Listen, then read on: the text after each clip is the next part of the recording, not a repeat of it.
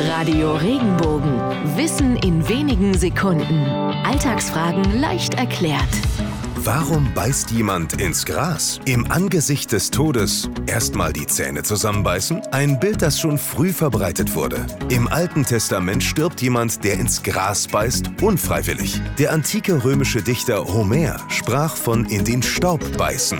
Beim römischen Dichter Ovid bissen sie in den Sand. Auf den Schlachtfeldern wurden Verwundete oft am Boden zurückgelassen, wo sie ihren Verletzungen erlagen und wortwörtlich vor Schmerzen ins Gras bissen. Auch bei Tieren, die bei der Jagd verwundet wurden, ist dieses Verhalten zu beobachten.